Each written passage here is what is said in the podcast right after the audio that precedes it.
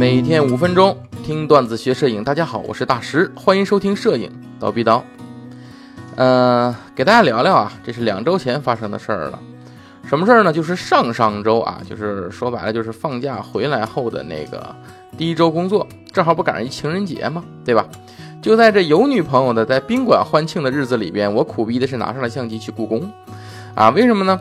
因为情人节当天呢，在北京下雪了，对不对？哎，大家都知道哈，难得的机会要去拍一下雪中的古建筑，哎，让我想起了那个《延禧攻略》，对不对？哎，雪落下的声音是吧？那么这个时候，其实这种古代宫殿的拍摄，你是很有范儿的，哎，你想想这个李少白大师是吧？这感觉很好哈。但是下雪的季节呢，其实离我们已经渐渐的远去了。那今天我再给大家聊这个下雪拍故宫就没什么意义了。那今天我聊什么呢？就是分享下拍摄古建筑的一些想法和一些经典机位。不管你是不是在下雪的时候，你都可以去拍啊。你想在周六日，对不对？也可以去拍呀，对吧？只要你有了这些拍摄思想，什么时候都能出片儿。那么我们接下来要聊的第一个问题，也就是最严重，对吧？大家最关心。最紧急需要解决的问题，哎，就是门票，对啊，是啊，你没门票你进不去，对不对？你就跟情人节当天似的，是吧？你想十二号下了一场雪，当天故宫门票就没有了。十四号预报有雪，还没等到十四号呢，且十四号门票没了。那你说正月十五那天故宫首次开夜场，对不对？网站都崩溃了，你甭说买票，你进去我都算你赢，是吧？那这怎么解决呢？这个现在有两个方式解决啊，分享经验啊，第一个。你可以办理故宫的年卡，哎，应该是五六百块钱，有十二次，哎，这样的话，即使故宫你买不到票，你可以凭年卡进去，哎，这是第一种方法啊。然后第二种方法，哎，就是什么呢？咱就甭拍故宫了。故宫了啊，甭拍故宫了，你可以去故宫的旁边，哎，有一个叫太庙的地方，哎，你可以对付一下啊。为什么呢？因为你想啊，太庙的建筑风格与故宫统一，哎，而且呢，门票是常有的，人也少，对吧？呃，这个呢还要感谢咱们蜂鸟微信群里边那个白白啊，这是他分享给我这种方法啊。所以呢，十四号当天我根本就进不去故宫，又没有票嘛，对不对？所以我就直接去了太庙。哎，去太庙，大家注意，它门票两种，一种呢是两块钱的，一种是十块钱的啊，是可以进到太庙里边的，看大家需求。但是因为当时是拍雪景嘛，主要是建筑外围啊，就是建筑方面，所以呢两块钱门票足以啊，所以我也建议大家两块钱就行了啊。你看这多划算，人还少，对吧？两块钱解决。是吧？那么拍摄方面呢？哎，不知道大家有没有看我朋友圈啊？当时拍了一些照片，呃，修了大概九张出来吧，做个九宫格。有一些经典机位呢，在这里呢跟大家分享一下。这时候呢就要说了，呃，像我这次拍摄，其实是我第一次拍摄古建筑类题材的这种片子，第一次。那为什么拍出来的片子，我觉得其实还过得去呢？对吧？但是很多同学可能也是第一次去拍，就拍的跟游客照一样的，对吧？就是因为我们在现实的生活中也是如此。你像你拍人像，对吧？或者你看到身边有些很好看的小物件，你会发现你总不知道怎么拍，或者没有别人拍的好，对吧？大家都说嘛，摄影师看到的世界和平常人看到的世界不一样。其实百分之九十拍不出的好照片的原因，就是你没有摄影师的那个发现美的眼睛。那要如何锻炼自己发现美的眼睛呢？很简单嘛，本周内上线的新课啊，就是你的日常生活就是拍照圣地。哎，这个新课哎，就来帮你解决这个问题啊。目前这套课程呢在打折阶段，原价是一百九十九，现在呢六十九就能买到啊。各位同学，六十九你买不来吃亏，买不来上当，对不对？哎，多划算呢，对吧？那如何报名呢？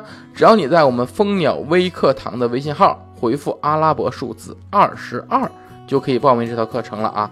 回复阿拉伯数字二十二就能报名这套提高你审美的课程了。好，那我们言归正传，给大家分享几个经典机位。太庙也好，故宫也好，这种拍古建筑的低机位一般都是拍屋角。哎，呃，因为那种。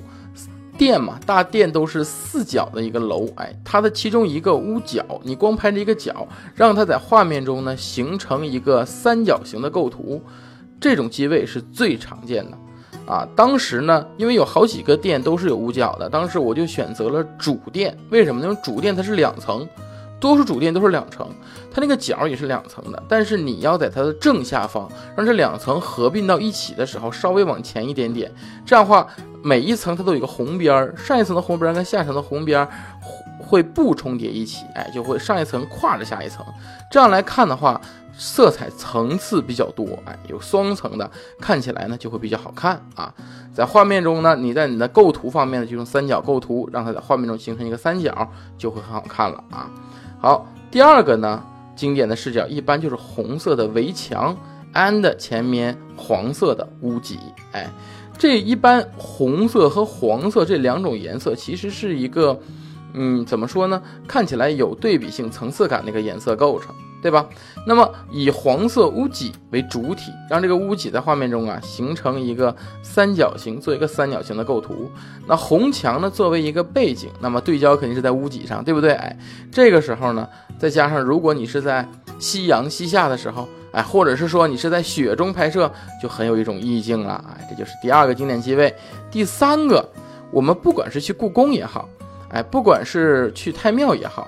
这个大殿前边啊，都是有一些 白色的，对吧？石头像栅栏似的，一圈一圈围着那个东西。对，你会发现这个东西的最外层有一排龙头，那个龙头啊，我猜测啊，应该是这个建筑的排水系统，应该从嘴排上的水来的。但是这个龙头呢，它是一排一排的，很好看。那怎么拍呢？很简单，你只要是站在这一排龙头前面的第一个前边，把第一个。作为你的主体进行拍摄，让第一个尽量放在画面的左下角一点啊，然后呢动一下你的机位，让后边的这一排龙头能看到一个纵深感，并且慢慢朝你右上角消失。这样的话，在你的画面中就形成了一个对角线的构图，对不对？哎，一排龙头一个对角线。呃，后边那个后景呢，不至于让它虚化的太严重，看不出什么东西就没意义了。所以呢，光圈建议在 f 四或 f 五点六左右，这样的一个景深程度，能让大家知道这是一排龙头。哎，这样拍出来的照片呢，对角线构图且有纵深感，哎，属于比较经典的这种古建筑的拍摄视角。第四个就是拍摄一些门口，你像太庙的。大门进门的那个大门口，哎，或者故宫的大门口都可以拍摄。太庙的大门口呢，两边应该有两棵是垂柳，哎，有可能就是所谓的宫墙柳嘛，对吧？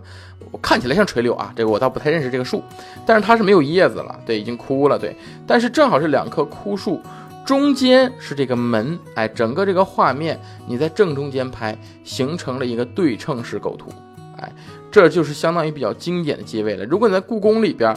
找不到两边有垂柳的这种门的话，不要紧，你可以拍摄那个甬道，那个甬道呢也能成为一条引导线，直接引到这个故宫的大门口去。所以门一般都是古建筑比较多拍的啊。另外呢，第五个我们可以多用框架式构图，用框架构图拍什么呢？一般无论是太庙还是故宫里边，都会有些石兽，哎，因为这个跟风水有关系嘛，会镇着什么东西，对吧？哎，但是石兽你直接去拍就显得很愣。哎，你呢可以借助一些其他东西，例如说，呃，你可以从一些你像那个石头的栅栏缝隙之间，你去看这个石兽的话，它就相当于一个框架式构图嘛。这个时候你拍摄下来这个石兽显得就要生动一点，就比你愣愣去拍这个石兽要好得多，对吧？第六个就是大场景的拍摄，无论是故宫哎还是太庙，这个主殿的大场景拍摄。都不建议在正面直接咔嚓一张啊，除非你离得比较远啊，拍的比较全，还没有人，对吧？要不然看着都不是很好。那怎么办呢？你可以考虑在侧方拍摄啊，左侧或者右侧。呃，因为透视关系的问题，所以呢，这个时候如果你在一侧拍的话，这个屋顶会形成一条斜线。如果你像我当时拍的时候，我是在右侧，那么屋顶呢会呈现一个左低右高的一个斜线，正好做个对角线构图，对吧？但你要记得一件事儿。屋顶高的那一方向可以从画面的一角出去，但低的那一面一定最多只到左边三分线位置啊！为什么？因为它是一个立着的建筑，你从侧面拍它，它会有一个斜的对角线，这是透视关系造成的。但是如果你强行的把它拍成或者取景成一个完完全全的斜对角线的话，会觉得这颗建筑要倒。所以呢，左边这个线最多不超过我们左边的三分线位置。这样是比较好的一个构图方式啊！当然了，大家可能听到我这样语言描述这张照片呢，可能不太清楚到底是怎么拍的，或者拍成什么样子的啊。那么以上这个六个场景呢是比较常用的结尾。如果大家想要知道了解的话呢，也可以报名今天晚上在荔枝微课堂上面的构图课程。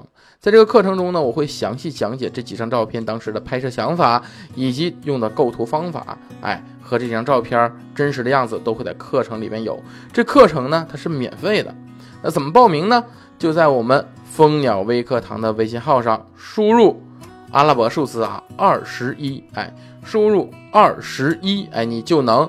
看到免费听这套课程的方法了啊，赶紧去免费的听这套构图课程，里面干货满满啊。好，那么我们本期的节目呢就到这里了，咱们下期见。